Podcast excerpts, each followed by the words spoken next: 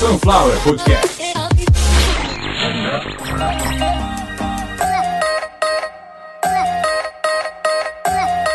Começando mais uma edição de Caviar uma Ova, que é um oferecimento de Sunflower Podcast, uma usina de podcasts.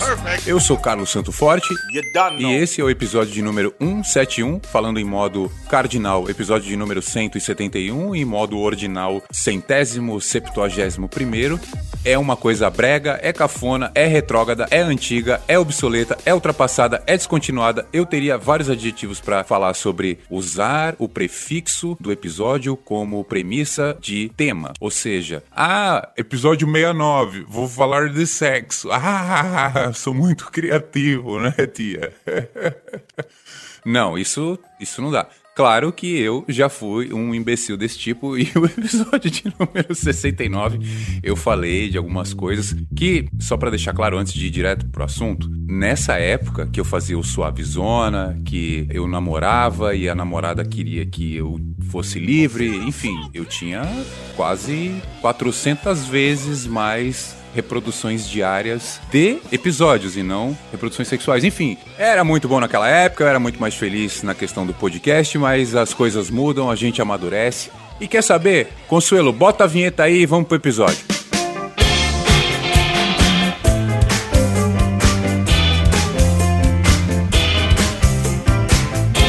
Seria até muita inocência, muita ingenuidade da minha parte achar que eu iria manter uma audiência grande e que eu iria entrar no mainstream falando só de é, pseudo-sexualidade, de histórias picantes, de histórias de encontros de aplicativo. E isso, claro, tem. As coisas saturam, as coisas têm uma hora que elas param de funcionar como elas apareceram funcionando. Máquinas são assim. Mas Caviar Malva não é uma máquina. Ele foi feito pela Sunflower Podcasts, que é uma usina de podcasts e tudo que é produzido numa usina um dia acaba, como qualquer outra coisa. Mas aí a gente vai lá e faz de novo, faz outro, usa um outro material. Enfim, uma usina é uma usina. Ela sabe como produzir. A gente continua, não sei se o Caviar Malva chega no episódio 200, o planejamento agora é esse, então ele era infinito, digamos, não tinha prazo para acabar e agora pelo menos por uma questão de honra eu quero chegar no episódio 200, mas é claro, tudo pode mudar. Quem sabe, às vezes a BBC de Londres, lembrando que BBC não é Big Black Cock, é uma empresa de comunicação porque tudo que eu falo as pessoas vão digitar no Xvideos. Isso é errado. Foi assim que um vizinho acabou descobrindo que eu fazia uns filmes com a filha dele. Eu não tenho nenhuma culpa. Agora, toda vez que a menina vem de São Paulo pra cá, é um desespero. Ele quer saber se ela entrou pelo fundo do prédio, ele fica lá fazendo fofoca lá na frente, enfim. Uma campanha muito grande para me difamar. Ou seja, mais um tipo aí de 171. Aliás, eu vou me reapresentar neste episódio e nos próximos eu preciso dirimir essa questão de cancelamento, de fake news, de difamação. Cada época tem um nome, né? Mas juridicamente tem um nome. Mas enfim, esse é um outro assunto. O que importa é que se eu venho aqui há quatro anos apresentar esse podcast, se vocês podem ouvir lá no começo, onde parecia um animal doente tentando editar e agora parece que é um profissional eu hoje eu apresento um outro tipo de conteúdo, eu entrego um outro tipo de conteúdo. A minha própria voz melhorou bastante e eu consigo reconhecer isso aí por questões técnicas e também porque eu tenho uma experiência de outros trabalhos que exigiam voz. Isso entre agosto e dezembro de 2021, no auge da nossa pandemia, eu consegui apresentar um trabalho muito significativo, até porque muita gente ali só tinha podcasts, porque não queria mais assistir nada, ou porque usava a tela do computador para outra coisa, e tinha o ouvidinho lá para prestar atenção em alguma coisa legal. E eu fui o escolhido de muita gente. Os números que eu tenho da época, do auge da pandemia, eles não negam, eles não mentem, números não mentem. Então, muito obrigado para todo mundo, de verdade, que me ouviu até agora, que acompanhou, que aturou todos os meus destemperos e descontroles. Eu não preciso nem assumir nada, é uma questão óbvia. Aliás, eu estou aqui também nesse episódio para falar de um, um 71, né? Para explicar que eu não tô mais na Aurelo. Eu retirei o meu conteúdo, não teve nenhum tipo de briga. Na verdade, teve é, uma, uma certa empáfia é, do CEO da empresa e quis meio que me ridicularizar quando eu percebi que alguns episódios não tinham sido apagados por eles, da Aurelo, ou seja, alguns episódios do Caviar Uma Ova que eu percebi que tinham sido publicados de maneira equivocada. E como eu faço tudo sozinho, eu percebi que cometi um erro e que eu tinha que corrigir aquele erro. Como é que eu corrijo um erro de uma publicação? Apagando ela. E se eu tivesse ofendido alguém, se eu tivesse mexido com alguém ali, eu teria também recolocado uma publicação explicando, mas não foi o caso. Foi uma questão até de exposição indevida, eu achei que eu não deveria ter falado algumas coisas, eu falei, eu não vou consertar isso aqui, eu vou remover a publicação.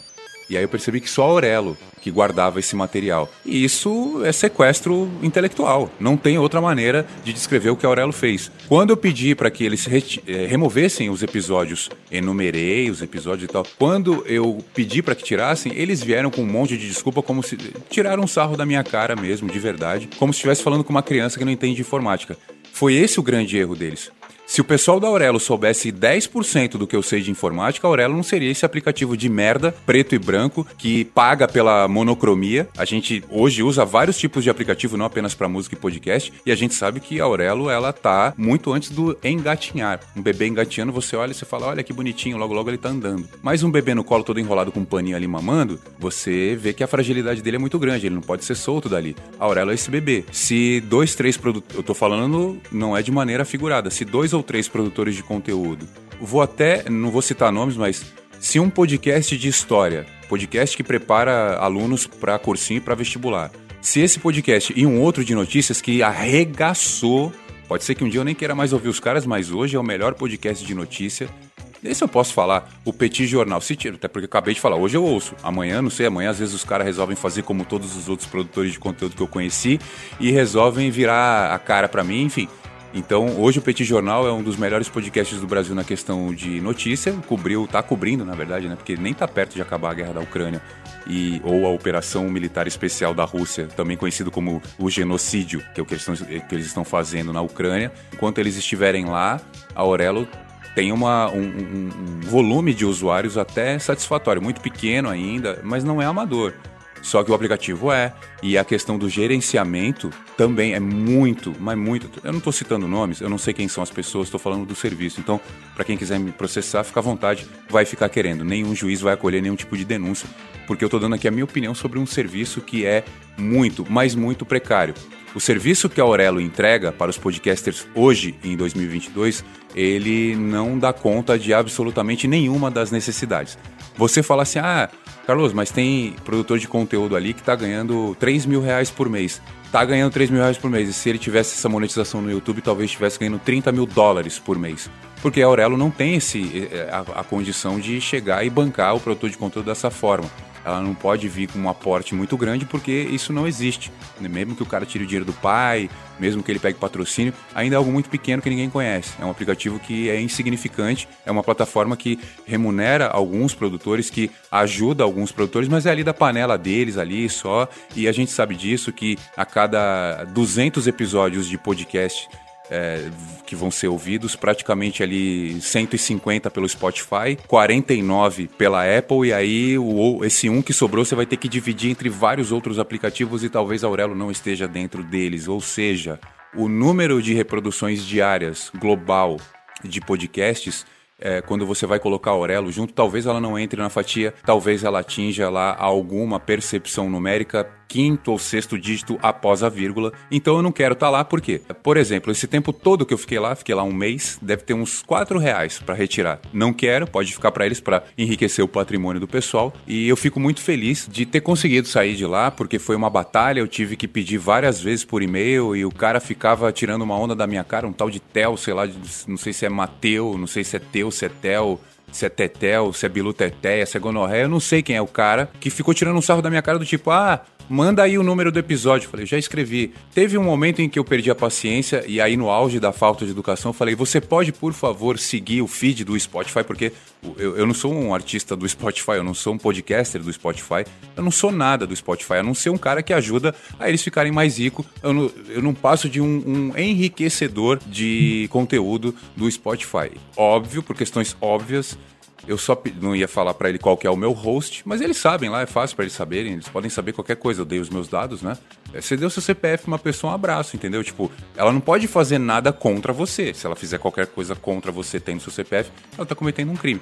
Mas ela vai saber de várias coisas da sua vida, praticamente tudo o que for legal. E o cara não queria pagar de jeito nenhum o episódio. Ele disse que por eu ter mudado o número, olha isso. Ah, por você ter alterado o número do episódio. Pô, alterado o número do episódio. O podcast é meu, amigo. Você entendeu? Eu posso fazer o que eu quiser com ele. Não é, o podcast não é minha namorada, o podcast não é o meu cachorro, não é uma vida que eu tenho que entrar em acordo com ela para tomar uma decisão em conjunto. É um trabalho, é um objeto, é um arquivo, é uma linha do tempo é um programa de informática, seja lá como você, no auge da sua ignorância, quiser assumir, o podcast é meu, eu faço o que eu bem entender com ele. Eu não tenho que dar satisfação para empresa nenhuma. Isso é crime, você entendeu? Você aí da Aurelo que ficou me pedindo informações para poder apagar o episódio, você é criminoso. Você invadiu minha privacidade, você sequestrou uma propriedade intelectual a, a troco do quê? Da sua vaidade, da sua vaidade de playboy, da sua vaidade de playboy da Paulista. Então, não faça mais isso. Outros produtores de conteúdo que não são favelados igual eu podem te processar, playboy. E você pode perder, entendeu? Por um cara igual eu virar um Paulo Galo, Agora, você imagina se o Paulo Galo tivesse a condição intelectual que eu apresento aqui no podcast. Eu não estou nem falando que eu sou inteligente. Eu criei um personagem que tem que estudar muito para ser inteligente aqui no microfone. E hoje eu me vejo na condição de estar tá aqui, por exemplo, falando tudo e mais um pouco sobre a Aurelo sem pisar fora da linha da, da lei. Essa que é a real. Eu poderia falar o que, ah, eles são quilingues e sevandijas. É, não, aí já é ofensa, entendeu? Mas eu deixo bem claro aqui, é uma empresa que não tem a mínima condição de trafegar junto com as outras. Por exemplo, durante o período em que o Caviar Uma Ova ficou na Aurelo, pela Aurelo ele teve aproximadamente 430 e poucas reproduções enquanto só no Spotify, lembrando que a gente está em todos os outros, tem aplicativo aí que eu ouço, que eu não faço. Que, que, tem aplicativo que eu toco e que eu não faço a mínima ideia, porque eu nunca ouvi nada lá, nunca ouvi nem o nome do aplicativo. Mas eu sei que tem, porque o agregador me mostra. Perdão, porque o meu host me mostra, meu, quem hospeda o meu serviço me mostra. Que em outros, ele usa o termo outros, uh, others, tem lá mais 5, 6% do meu total. É, o que eu queria deixar claro é que durante o período que eu me esforcei muito para falar da Aurelo, para também fazer a publicidade, a divulgação, um podcaster que coloca o podcast lá, são vários, ou no mínimo um ouvinte a mais, um usuário a mais daquele, daquele aplicativo que a, a empresa ganha. Então foram quase 170 mil, quase 170 mil reproduções só pelo Spotify, nesse tempo em que eu fiquei pela Aurelo, e pela Aurelo não chegou nem a 500 reproduções. Por que, que eu vou me preocupar com uma empresa que me dá um resultado baixíssimo, uma performance ridícula dessa, aí sim, uma performance killing dessa aí, e, e, e, o Spotify que não me paga nada, claro, não me dá nada, até porque eu não tenho a conta premium, não sei se vocês sabem disso o podcaster do Spotify, hoje, no dia de hoje, o cara que é igual eu, um desconhecido, um favelado qualquer, ele precisa pagar uma conta premium e ele vai receber só pelos plays, caso o podcast dele seja remunerado, né, seja monetizado, ele vai receber pelos plays de ouvintes que também tem a conta premium, ou seja, você que paga para o Spotify e me ouve, eu não estou ganhando nada porque eu não pago para eles. Isso não faz o mínimo sentido. É mais ou menos o Spotify me cobrar uma taxa mensal para que eu seja monetizado, ou seja, eu pagar R$19,90 para que muitos meses talvez não receba nem isso, agora, nesses últimos tempos, eu, pô, minha audiência foi uma bosta. E eu sei que eu consigo melhorar. A voz está aqui, o conteúdo ele sai pelas minhas mãos e eu consigo absorver esse conteúdo lendo. Então a coisa vai voltar a melhorar. E eu não tô nem falando que esses últimos episódios estão ruins, não é isso. Eu não tenho saúde no momento para ir tão bem quanto eu fui em 2019, por exemplo exemplo, não se compara a minha condição técnica com 2019. Graças a Deus eu evolui muito, ou seja, eu tenho esperança, eu tenho fé, eu confio em mim. Agora, eu pagar para o Spotify para poder receber alguma coisa, é a mesma coisa que eu chegar com, no urologista com uma doença no pinto e a condição dele para me curar é que eu leve todas as mulheres que me passaram a doença. Eu quero ver uma por uma. Agora você traz aqui. Imagina eu tendo que fazer isso. Imagina um médico olhando para mim. O que, que você tem aí? É, o nome aí, Consuelo, dá um nome de doença de pinto aí. Tá. Eu chego no médico com crista de galo. Eu falo, aí, doutor, o que, que é isso aqui? Ele fala, isso é crista de galo. O médico, quando ele vê uma doença, ele já fala logo o nome popular. E o médico hoje ele fica bravo quando ele pega um livro de medicina e tem texto, que ele quer ver só figura. Até porque o presidente está incentivando muito isso aí. Livro com muito texto é coisa de professor de esquerda, não serve. Então hoje o médico ele olha, ele vê um pinto com defeito e fala: Isso aí é crista de galo. Mas para te curar, eu tenho que saber quem é que passou isso aí pra você. Imagina eu tendo que fazer uma convocação a nível nacional E aí, indo pro, pro mais extremo do sul, onde eu acabei deixando minha marca, eu tendo que ir buscar as possíveis vetoras da crista de galo de Santo Forte, que é um nome pomposo pra uma doença de pinto, hein? Crista de galo de Santo Forte. Que eu nunca tive, hein? Deixar claro isso aí. Eu tava com uma dor de garganta muito forte em janeiro, então eu tive que fazer alguns exames. E deu tudo certo. Ficou tudo bem, não tem nada. Eu não tenho nenhum tipo de doença. Eu, o que eu tinha só era uma pequena infecção urinária. E isso foi porque eu fiquei duas horas no ônibus. Foi por causa desse namoro aí que terminou. Tive que ir de uma cidade para outra. Que a mulher não, não mora aqui. Que eu não trago namorado em casa, já falei disso. Que eu sou tímido e tenho vergonha. Mas aí eu fiquei um tempo lá, não deu pra mijar, fiquei com medo de pedir pro motorista parar ônibus na estrada, porque você imagina, Cubatão, meia-noite, o que que vai ter? Bebê diabo, loira do banheiro. Ah, se tivesse a loira do banheiro, ia pedir pra ela me levar até lá, né, pelo menos. Mas, mas enfim, acaba me cagando antes de ser pior, né, poder voltar pro ônibus. E aí quem que podia aparecer? Gangue do Palhaço, me colocar dentro da Kombi me jogar no meio da estrada lá em São Bernardo. Podia aparecer o Bebê Atômico, que é a menina que virava água depois explodia. Depois é, ela derretia, entrava no ralo, aparecia na casa dos outros, fazia uh, assustava as pessoas. Enfim, não deu para parar o ônibus, eu acabei segurando a urina durante muito tempo. A minha bexiga falou: "Ei, não é assim que faz". E aí deu uma pequena infecção na urina. E o que aconteceu foi que eu achei que eu tinha pego doença de farra, achei que eu estava com doença de farra, Conselho. Conselho ficar batendo palma aqui, tipo, otário, se ferrou. Mas eu não me ferrei. Na verdade, foi um problema causado por excesso. Isso de acordo com os médicos, né? De acordo com os exames, foi um problema causado por excesso de uso cosmético, no caso, desodorante. Então, queria até agradecer aí para outros pais que tentou, assim como algumas pessoas da minha família, tentou me matar via química, não conseguiu. Agora fica você aí com a sua consciência pesada. Carlos Santo Forte não pode ser morto com desodorante. A não ser que você pegue uma grande quantidade, acenda um isqueiro na frente e o propano incinere de modo crematório toda a minha matéria viva, toda a minha massa biológica, até a última célula enquanto eu clamo em vão pelo nome do Nazareno.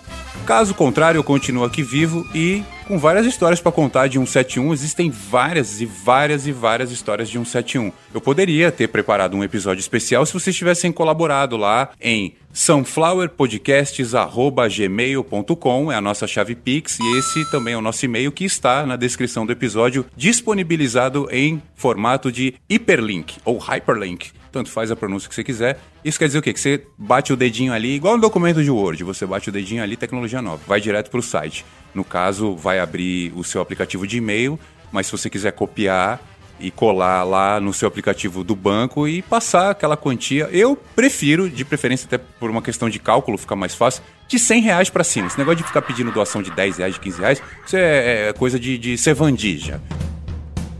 Vocês precisam entender também do meu vocabulário esse vocabulário que eu uso aqui não é para escapar de alguma coisa ou outra, não. É porque realmente eu fui criado por um senhor que, quando eu nasci, ele já tinha morrido há 180 anos. E, inclusive, isso faz parte também daquela teoria que a minha mãe morreu seis anos antes de eu nascer e que eu amamentei meus pais. Eu tenho outras verdades aqui para contar, que outras delas nem são tão verdade assim, porque são pós-verdade. Vocês entenderam como é fácil de começar a falar coisas que. Hã? Do que, que esse cara tá falando? E aí eu volto para um assunto sério, como por exemplo, vocês têm consciência do meu ódio, ódio humano, pelo presidente da República, o senhor Jair Messias Bolsonaro. E vocês sabem que eu tenho aqui muita coisa para falar desse cara, inclusive a convicção de que em algum momento ele não vai ser mais o presidente. E nesse momento ele vai ser preso. Isso é uma convicção, assim como todo dia o sol vai embora e vem a noite. Mesmo assim, eu tenho que dizer aqui, de maneira é, convicta, concisa, consistente, de que o presidente não tem nada a ver com o preço de combustível. Quem entende a política de combustíveis praticada pela Petrobras e quem entende qual é a função do chefe do executivo, no caso, presidente da República, sabe que pode ser um cara extremamente competente e bem intencionado, mas pode ser o Bolsonaro também. Ele não tem como mexer nisso. O que ele pode fazer é o que ele vem fazendo. Aquela bravata de que isso é um estupro, isso vai acabar com o povo brasileiro. Quem entende um pouquinho do assunto sabe que não é um discurso inerente a presidente da República. Nenhum presidente da República, no caso do Brasil, ele tem competência para alterar a política de preço. Inclusive, assumiu um secretário hoje aí, como é que é o nome dele? Adolf Salsicha. É, Adolf Salsicha. É um negócio assim. Como é que é, Consuelo?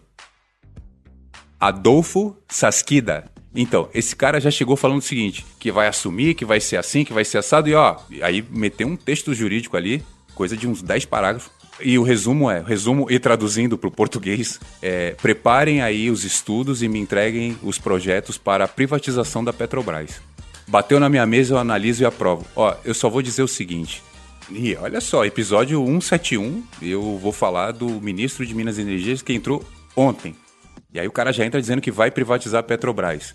Então, para quem não conhece o senhor Adolfo Sasquida, ele é aquele que falou o seguinte, é, quando ele não era, lógico, ministro de Minas e Energia. Aquele comentário mais do que machista de que a mulher ganha menos, sim, do que o homem, mas isso é porque ela vai muito ao médico exatamente pelo fato dela poder engravidar. Essas palavras que eu acabei de falar, elas vieram da boca do senhor Adolfo Sasquida, nomeado ontem, no dia 11 de maio de 2022, como ministro de Minas e Energia, o cara que já chegou dizendo que a Petrobras será privatizada após os estudos serem entregues para ele, o projeto ser entregue, ele vai aprovar tudo. Ele está falando isso porque o sonho dele é continuar chupando o pau do Bolsonaro. Né, seu Adolfo? Então o que acontece é, hoje, maio de 2022, tá aqui, seu Adolfo, terminamos. O projeto está concluído, auditado, a prova de falhas. O senhor pode ler, revisar, garantimos que o senhor vai aprovar. O senhor precisa de mais ou menos aí uns seis meses para avaliar todos os autos, todas as peças desse projeto, até porque ele envolve muita coisa, aliás, envolve muita coisa não. Metade desse projeto de privatização da Petrobras é jurídico e metade dele é técnico operacional. Você não tem como privatizar a Petrobras sem mexer em absolutamente tudo da portaria até o último centavo que é auditado lá no fechamento, no balanço da Petrobras. Então o que acontece? Pelo tamanho da Petro, pelo tamanho do Brasil e pelo tamanho, infelizmente, pequeniníssimo do nosso governo, um projeto que viabilizasse com segurança e sustentabilidade a privatização da Petrobras, no mínimo, no mínimo, vocês podem consultar especialistas. Eu fiz isso. A gente precisa entre 4 e 6 anos para que a coisa seja feita de uma maneira que, assim que começar a surtir os primeiros efeitos, a gente está falando, lógico, dos primeiros meses. O brasileiro ele tem fome disso. E quem tem fome tem pressa. Desculpe o, o, o jargão, desculpe o clichê, mas o brasileiro tem fome de ir até o posto de gasolina e pagar o preço justo. A gente sabe hoje que pelo valor do dólar e tal, e não é nem o valor do dólar, o valor do dólar é muito simples. Quanto vale um dólar? Um dólar.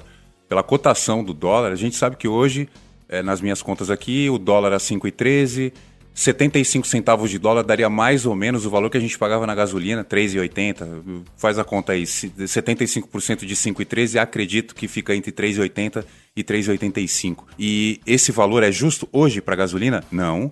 Pô, mas não, não é a gente teria, tecnicamente, o brasileiro, em comparação do que ele ganha, do que é salário mínimo, do que é, é, é do que a gente paga de juros, enfim, no conjunto de tudo, ainda assim, apesar de sabermos dos custos de refino da gasolina, por causa do petróleo, que a gente extrai um tipo, exporta um tipo, mas refina outro. esse é um outro assunto, isso é uma outra, é uma outra falácia também. Tem gente que fala assim, ah, mas o Brasil, o petróleo que ele, que ele é, exporta, ele não pode refinar. Não, essa é uma outra, é tal do Brent lá e uma outra questão, não é pra gente. Hoje, a gasolina, pra gente aqui, um preço justo seria, pra gente, povo brasileiro, o preço justo seria entre 2,50 e 3,50. E o preço hoje que daria para ser praticado e a Petrobras ainda assim tendo muito lucro, seria mais ou menos esse. Essa continha que eu fiz, ela não é mágica, não é uma fórmula e muito menos foi a Petrobras que me ensinou. Mas geralmente, quando a gasolina ela está beirando os 75 centavos de dólar o litro,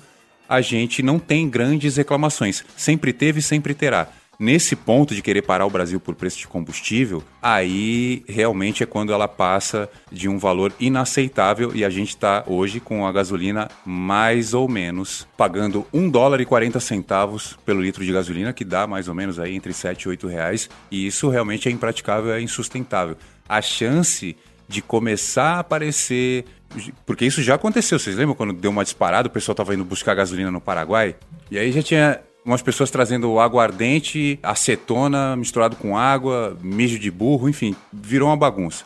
E dentro dessa bagunça, tem a galera que se recusa a entrar nessa onda de pagar caro na gasolina começa a andar com uns negócios elétricos. É patinete elétrico, é moto elétrica, é monociclo elétrico, é o Robson Caetano elétrico, enfim, tudo é elétrico. E para isso você precisa de energia elétrica. E a energia elétrica tá quanto? Quanto você tem? Então, esse aí é o boleto da conta de luz. É tudo que você tem. Hoje a ANEEL, a Agência Nacional de Energia Elétrica, ela faz a gente de otário com tranquilidade, sem maiores esforços. E antigamente para você ser otário era mais difícil, porque antigamente você tinha no máximo um cavalo. E como é que se alimentava o cavalo? Pistache, o cavalo come pistache, enfim. O cavalo tá lá, porque assim, o cavalo não é USB, né? Você não, você não tem um cavalo a bateria. Tipo, ah, o cavalo cansou, vou plugar ele no acendedor do carro. Não tem como, até porque o carro né, precisa de gasolina. Enfim, a gente entrou num, numa era difícil, confusa aí dos transportes, onde a gente hoje tem uma frota gigantesca desses brinquedos elétricos que as pessoas estão andando no trânsito. Outro dia até passou um vídeo aí do Monark andando num um negócio que é uma roda, é uma roda só, fica no meio dos tornozelos e o negócio vai que vai, chamam de monociclo elétrico. Aquilo ali, aquilo ali é o capeta. E ele tava fazendo aquilo ali ainda usando droga, tava fumando droga. De novo o Monark tava fumando maconha. Pra quem achou que ele tinha parado com isso, parou nada, tá fumando mais ainda.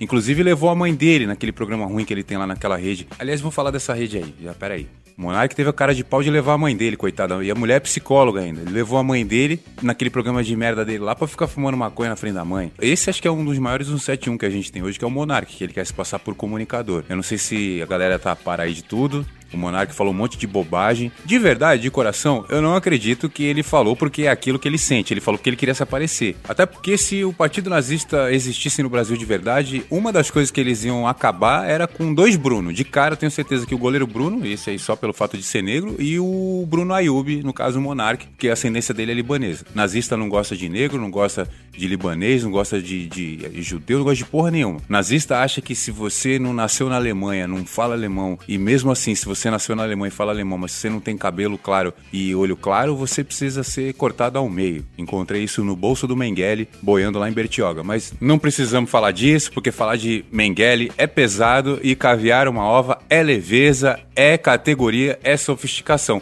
E por falar nisso, vou deixar vocês a par aí antes de terminar o episódio do Rumble, que é uma rede social que já nasceu morta, ela já nasceu fracassada. O que é o Rumble? é uma espécie de. Eu não vou dizer concorrente, porque concorrente é quem pode ir junto na mesma corrente que você e tentar chegar na frente ou junto, enfim, em condições parecidas. E o Rumble não tem isso ainda. Ele tem 35 milhões de usuários contra, se eu não me engano, 1,7 bi. Quase, o YouTube tem quase 2 bilhões de usuários. E o Rumble, o Rumble, ele não tem, a real é essa, ele não tem nem o que o Felipe Neto tem de inscrito. Para ser mais preciso, na data de hoje, maio de 2022 uma maneira boa até de datar o episódio sem, sem é, ancorar ele em uma data específica. Maio de 2022. O Rumble tem 35 milhões de usuários ao todo e só o Felipe Neto no YouTube 44 milhões e mais uns quebrados aqui que é muito número, eu não quero ler. Ou seja, é outro sintoma de doença também. Que o Felipe Neto hoje ele é um um produtor de conteúdo de categoria, um cara de respeito. Ele tem, sim, condição de fazer outras coisas e tal. Mas o que garante os 10, 15 milhões de reais no bolso dele mensalmente é isso é fazer merda no YouTube, é falar de Minecraft, é falar mal do Monark, é falar mal do Bolsonaro. E se é isso que tá dando dinheiro pro cara, ele não tá fazendo nada de errado ali. A real é essa. Ninguém tá saindo na rua falando merda, apontando arma pros outros porque tá ouvindo o canal do Felipe Neto. Eu tenho que concordar. Que tem gente que tá perdendo renda porque tá comprando tudo pros filhos que o Felipe Neto tá anunciando, tem. Mas aí é um outro tipo de situação que a gente não vai avaliar aqui, que meu podcast não é para isso. Qualquer coisa vocês botam lá no programa do Rony Von. O que importa é vocês entenderem que o Rumble, ele é uma rede que não tem ninguém de expressão. Quem é o cara mais expressivo hoje no Rumble? O Russell Brand. Quem é o Russell Brand? Então, é isso aí. Aliás, se tem Russell, a gente já sabe que não é de confiança. A real é essa. Se tem Russell, tem Russell, tem, não é de confiança. Ah, mas ele bota um apelido, piorou. Ah, mas apelido de ave, piorou ainda. Aí é apropriação ecológica, e outras coisas que não interessam. E outra coisa, Russell não é nem nome de brasileiro. O ex, também conhecido como ex-marido da Kate Perry. Diga-se de passagem, o primeiro heterossexual gay da história, mas isso também não dá para falar hoje aqui. O Russell, ele era um cara de esquerda que do nada passou a ser white power, white pride, Pride Boys. Ele é da direita extrema fundamentalista branca nazista. É isso que esses caras são hoje. Viraram tudo palhaço. Palhaço misturado. Devia ser esse esse o tipo de raça que o cara igual o Monark, igual não, Monark não, perdão. Nessa, dessa parte eu vou tirar o Monark fora. Já batemos demais o Monark, mas o, o Russell, ele realmente é, é um, virou um cara complicado. E aí depois dele, quem é mais famoso lá? Glenn Greenwald. E qual que é o grande superpoder do Glenn Greenwald? Gay. Ele é gay e manja muito de direito constitucional americano. Então ele sempre tá lá na militância pelos homossexuais, que é justa, a gente sabe disso. Os caras apanham demais, eh, eh, apanham literalmente, não é só é, com direitos retirados, é fisicamente. Ainda existe essa cultura de odiar o homossexual simplesmente porque ele faz o que ele quer com o corpo dele. E o que, que ele faz que, que incomoda tanto? Geralmente ele gosta de um homem, aliás, é isso né, que categoriza o, o homem como um homem homossexual. E o Glenn Greenwald ele bate muito forte na nossa direita. Digamos que ele, ele não é a voz da esquerda, ele não é. O cara é americano. Então, ah, ele é casado com um brasileiro que não sei o que. Foda-se, cara. Ele veio pra cá adulto, casou adulto, né? E, então, essa é uma outra história. Mas ele lá no Rumble, ele também é famosinho. E aí depois vem o Monark. Ou seja, a gente tem um comediante ruim um político, na, verdade ele não é nem político, ele é um advogado e escritor americano que entende muito de política, claro só que dos Estados Unidos. Eu não quero esse, eu não sou xenófobo, por favor, mas eu não quero nenhum gringo falando da minha política aqui e querendo me defender. Para me defender, eu quero a Tabata Amaral, eu quero a Simone Tebet, sei lá, eu quero que uma mulher e que entenda, e pô, tem alguma outra que possa Marina Silva, ela tem aí o que precisa, no caso, mulher negra, mas aí não tem o que eu gostaria que muitos acharam que ia ser beleza, não. Ela não tem aquele traquejo, aquela força, aquele ritmo que o cara que está na política, que a mulher que está na política tem que ter, aquela força. É, então, por exemplo, se fosse, ah, mas você foi atleta, então tem que ser alguém do esporte. Beleza, Leila, senadora Leila. É, é isso que a gente precisa aqui. Alguém, um brasileiro que entenda da gente, que entenda do que a gente passa para defender a gente. Não trazer um gringo. Que, o Glenn Greenwald, sabe o que, que é? É um rojão. Ele é um rojão. É, faz barulho, solta umas luzes ali e acabou. Ele volta lá para os Estados Unidos, ele, ele vai lá para casa dele e ele cuida da família dele.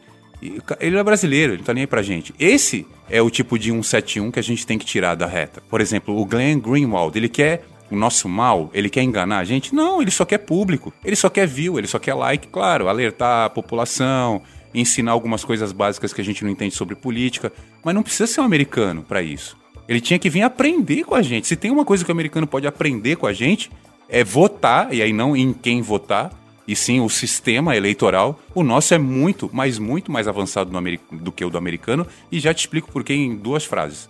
O nosso é de 1985, mais ou menos. Aí foi aperfeiçoado com a urna eletrônica, se não me engano, em 94. O do americano é da época da independência deles, é da, da Guerra Civil, é de 1790, entendeu? Então, tipo, é a, diferen a, a, diferença de tecnologia na eleição nossa com o americano é a mesma diferença de todo o resto dos Estados Unidos pra gente. Então, eles andam ainda no período pré-histórico na questão de votação, que é negócio de colégio eleitoral. Às vezes o cara que tem mais voto não ganha, vocês já viram isso? Então, porque tudo para eles é baseado em não voltar para a mão de nenhuma nação, de ser independente e de ser uma nação soberana. Já são, eles já podem se aperfeiçoar nisso também.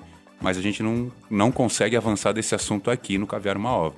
Só dizer para vocês que eu passei mais ou menos aí quase 40 minutos, é que eu cortei algumas coisas, então vai dar uns 30 e poucos, falando sobre vários tipos de 171. Tô cansado, não tenho mais nenhum assunto para falar nem de Glenn Greenwald, nem de Rumble. O resumo é que o Rumble não vai dar certo. Para finalizar, eu posso explicar para vocês como essas redes não dão certo. O Rumble vem com a proposta de deixar as pessoas contar todos os tipos de mentira, defendendo a tal da liberdade de expressão. Lembrando que quando você chega com uma informação falsa e prejudica pessoas, isso não é liberdade de expressão, isso é crime. E existem, como eu falei lá, injúria, lembra no começo? Difamação, injúria, calúnia, falsa comunicação de crime. Várias coisas que você vai lá, ah, eu vou mentir. Lembra do Pedro e o Lobo? É isso. Tem uma hora que de tanto contar mentira, ninguém vai te ajudar. E eu vejo isso acontecendo já com alguns, entre aspas, influencers. O Rumble é uma plataforma que chegou só para isso para acolher só os mentirosos. E não tem. Não existe uma meia-verdade, não existe pós-verdade. A real é que toda verdade ela possui três versões: a versão de um lado, a versão de um outro e a versão suprema, a versão da verdade suprema, que independente de interpretação ela aconteceu. Um exemplo muito simples: o fulano A deu um tiro no fulano B e o fulano B morreu. Qual que é a verdade suprema? Fulano B morreu. Ah, não, mas é que o fulano B um dia mexeu com a filha do fulano A. e ele também devia um dinheiro para ele. Juntou tudo, eles se encontraram na rua, teve uma discussão, aí o fulano B deixou um revólver cair, o fulano A pegou o revólver do chão com medo, porque ele tinha dinheiro para receber do cara e tinha descoberto um assédio a um filho, a mulher, sei lá, o cara foi lá e matou ele. Acabei de contar a versão de quem sobreviveu. O cara morreu, ele não pode contestar. Mas pode ter testemunha. Viram? Rapidinho mostrei que toda a verdade de um assassinato hipotético, uma conjectura maluca de um assassinato qualquer, eu consegui explicar que toda a verdade tem três versões: a de um lado, a de outro lado e a verdade suprema. A internet não consegue trazer isso pra gente. Eu não consigo colocar um imbecil igual o Monark, por exemplo, e fazer com que ele fale a verdade sobre um determinado assunto. Primeiro, porque ele não está predisposto a isso. A predisposição do monarca é de beber, usar droga e mentir pedindo o direito de ter liberdade de expressão. Isso ele não vai conseguir nunca. Ele está sendo banido, colocado de canto para cada vez mais longe do mainstream. Agora ele já está numa plataforma que não vale merda nenhuma. Num aplicativo que é totalmente inglês, que é totalmente exclusivo, só tem gente abjeta, só mau caráter, prepotente. Só tem gente nojenta, só tem lixo, só tem o chorume contando mentira nesse tipo de rede. Existem outras, por exemplo, uma que concorria com o Twitter, já morreu, o Parlé, é, e tem uma outra agora, que eu não vou lembrar o nome, mas também que já já morre, é, e um outro exemplo são, são para finalizar mesmo, são aquelas redes que só querem as suas informações. São as redes onde os, os diretores lá só querem ver mulher pelada. Acabou de aparecer uma rede chamada Be Real, que é para concorrer com o Instagram. E como é que ela quer concorrer? O Be Real é uma espécie de Insta que não tem filtro, que você não pode editar nada, ele só aceita que você filme ou fotografe e ponto final. Você mostra como você tá naquele momento, com remela no olho, com, com todo cagado e acabou. Não tem conversa. E eles acham que isso vai substituir o Insta porque vai incentivar as pessoas a serem reais. Devido ao estado doentio que o ser humano hoje apresenta com rede social e tudo mais, já adianto, essa rede não vai durar. Aliás, se você ouviu Caviar uma Ova e ainda não conhece essa rede, Be Real, antes do começo do episódio, como esse episódio demorou uns 40 minutos, é capaz que ela já tenha acabado, já tenha morrido, nem esteja mais na, na Play Store. Então, se você não conhece a rede Be Real, não precisa se preocupar, porque ela vai acabar antes que a sua curiosidade te atisse. Fica aí no TikTok mesmo, porque ali sim, hein?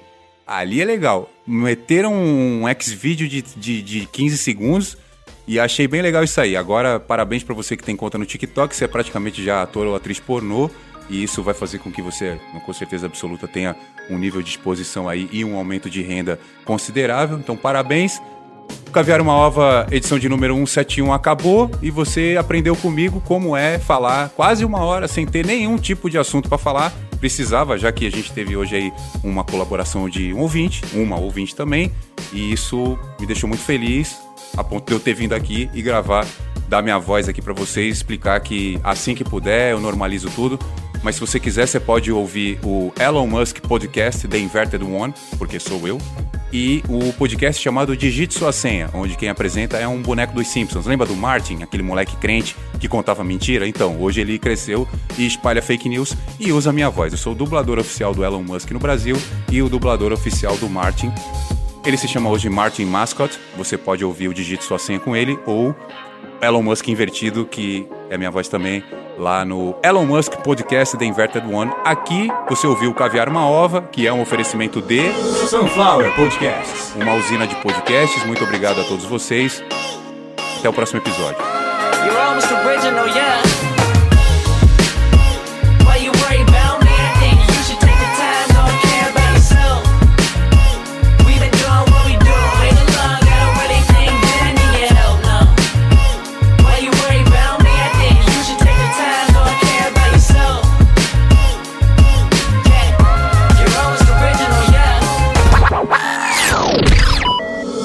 Sunflower Podcast.